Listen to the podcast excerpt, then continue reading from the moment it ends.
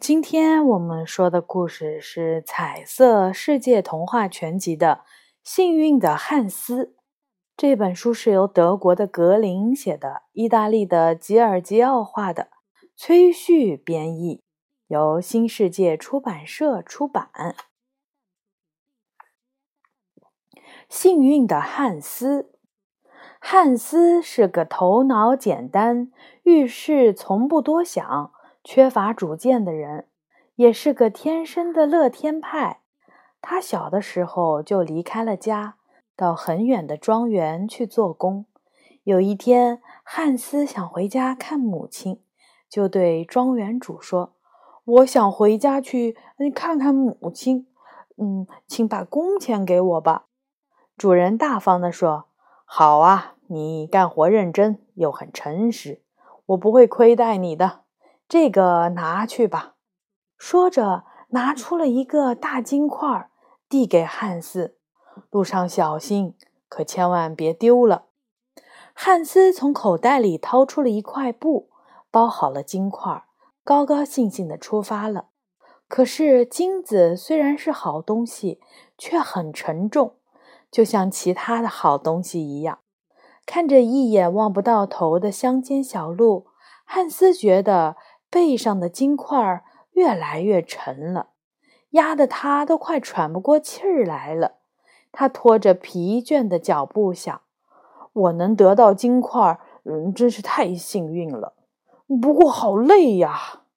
正当他疲惫不堪的时候，看到前面一个人精神抖擞地骑着一匹骏马走来，汉斯忍不住地向他抱怨。嘿，伙计，骑着马是不是很舒服呀？哎，就像坐在椅子上，不会被石头绊倒，又不用累得气喘吁吁，不像我要一步一步的往前挪。骑马的人停下来回答：“那你也可以骑马呀。”可是主人没有给我马，他给了我一个大金块儿。我不但没有马骑，还得要背着一个大包袱回家，累得肩膀生疼，腰都直不起来了。说完，汉斯给他看了看包裹着的金块。骑马的人吓了一跳，却平静地说：“骑马好轻快呀，你想要试试吗？”汉斯一听，马上兴奋地说：“好啊，让我试试。”他骑上了马背，放松了双手双脚，顿觉得舒服极了。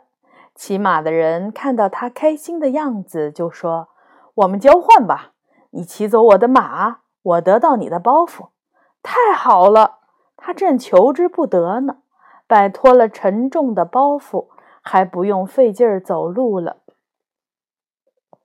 骑马的人差一点儿高兴地跳了起来。不过，还是不露声色地接过金块，把缰绳递给了汉斯，告诉他说：“如果你想要他走，只要说驾驾就行了；如果想要他停下来，就说吁。”汉斯得意地骑在马上，驾驾，不停地催促马前进。马撩开了四蹄，跑了起来，越跑越快。汉斯开始害怕了，可是越慌张越想不起来停止的口令。停，快停呀！任他怎么喊叫，马儿还是飞快地跑着，终于把汉斯摔了下来。这时，刚好有个赶着牛的农夫走了过来，上前拉住了马。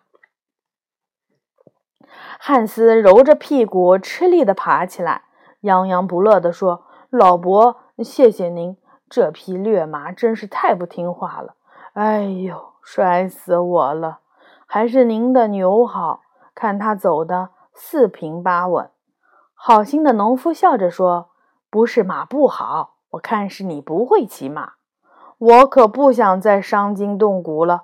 老伯，不如用我的马换您的牛吧。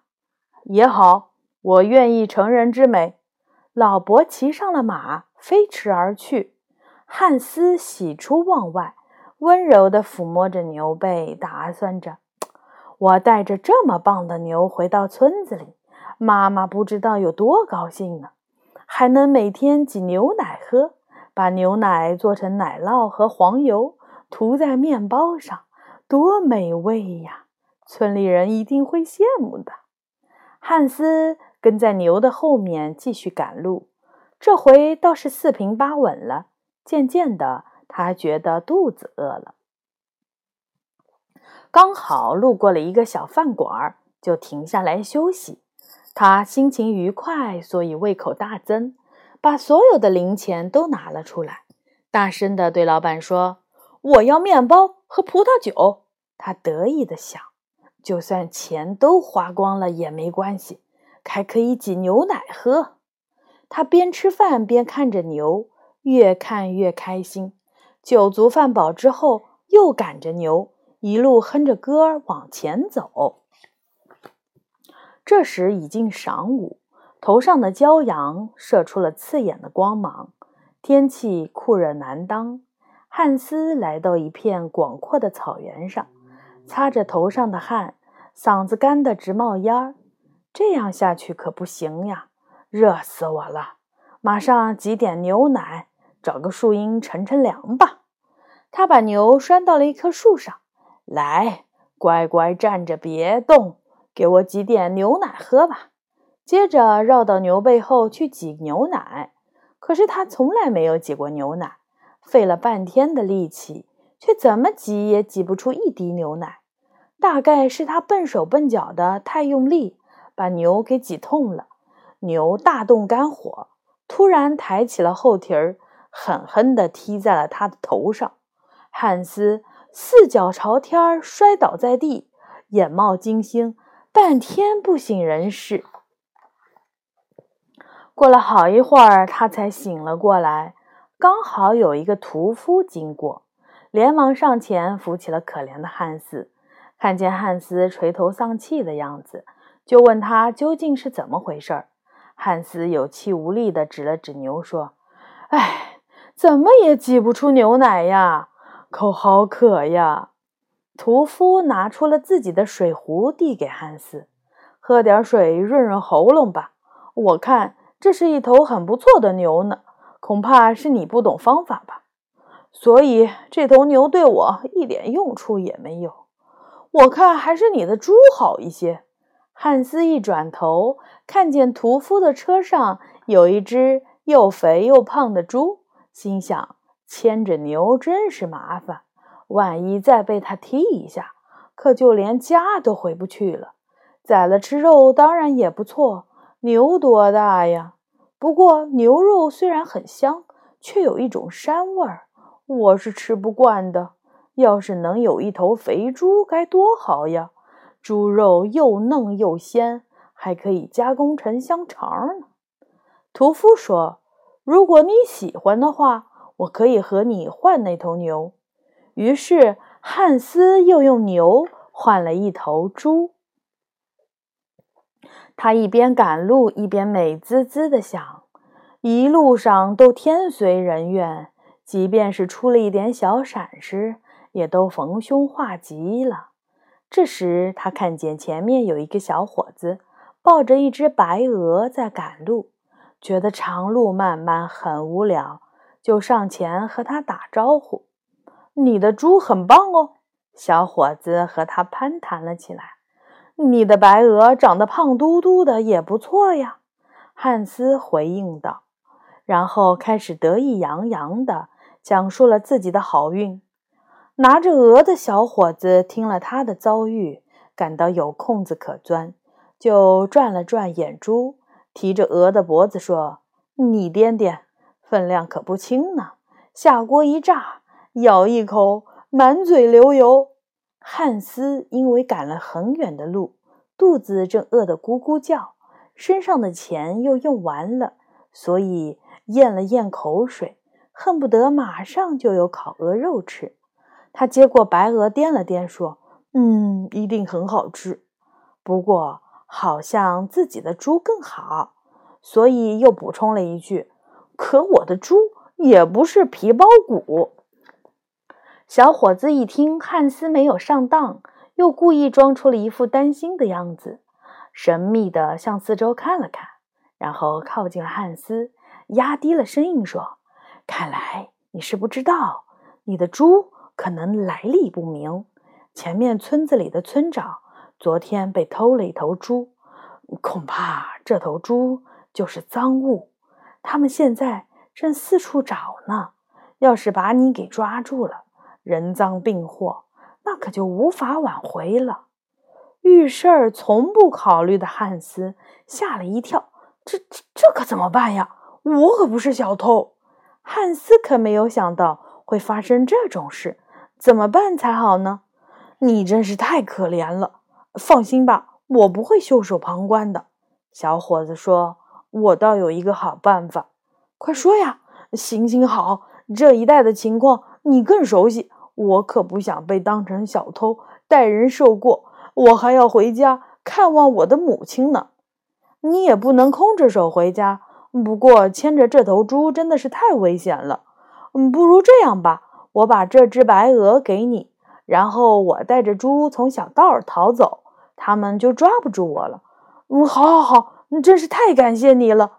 汉斯接过了白鹅，而那个小伙子抱着猪。急急忙忙地从小路逃走了。如释重负的汉斯抱着白鹅往家里走去，心里打着小算盘：第一，我可以吃到香喷喷的炸鹅肉；第二，可以用鹅油做三个月的鹅油面包；第三，还可以用漂亮的白色羽毛装一个鹅毛枕头，躺在上面安安稳稳的睡觉。路边的一个磨刀师傅看见了一边赶路一边笑眯眯的汉斯，感到很奇怪，就问他有什么事儿这样开心呢？汉斯就一五一十的把自己几次交换告诉了他。磨刀师傅听了，乐得哈哈大笑，说：“哈哈哈哈，你真是个智多星。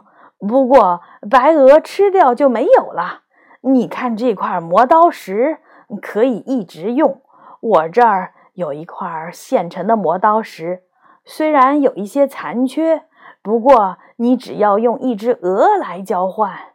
说着，磨刀师傅随便的从地上捡起了一块石头，说：“为了表示我是一个仁慈的老人，还可以再赠送你一块。”就这样，汉斯和磨刀师傅达成了一致。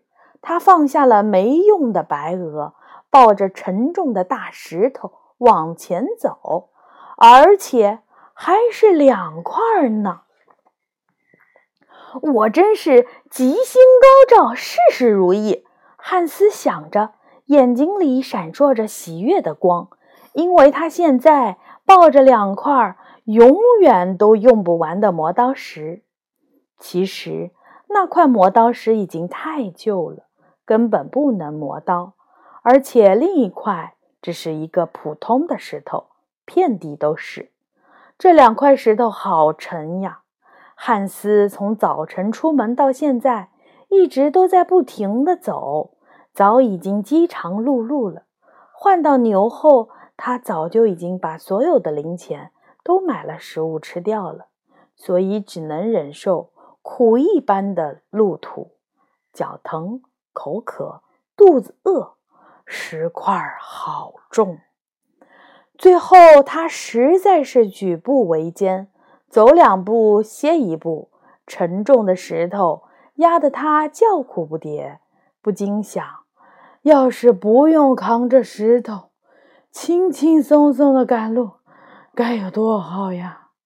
他的想法和早上刚出门的时候一样，只是。现在金块已经变成了石块。眼看着前面的路上有一口水井，汉斯咽了一下口水，一屁股坐了下来。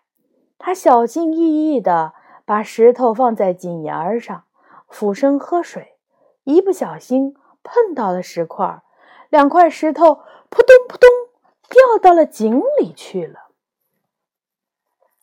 看着井里的两块石头，汉斯不但没有咒骂，反而轻松地说：“老天爷真是伟大，知道我背着他们太辛苦了，把我从重压下面解救了出来。”他回想了一下自己的几次交换，高声的叫道：“像我一样幸运的人，天底下再也找不出第二个了。我不必再扛着金块或者是石头，也不必被马摔、被牛踢，不必为了一头猪被认为是小偷，不必抱着那只没用的白鹅。”想到这儿，他轻松愉快地长出了一口气儿。两手空空，蹦蹦跳跳的向家走去。好，故事讲完了，这就是幸运的汉斯的故事。晚安。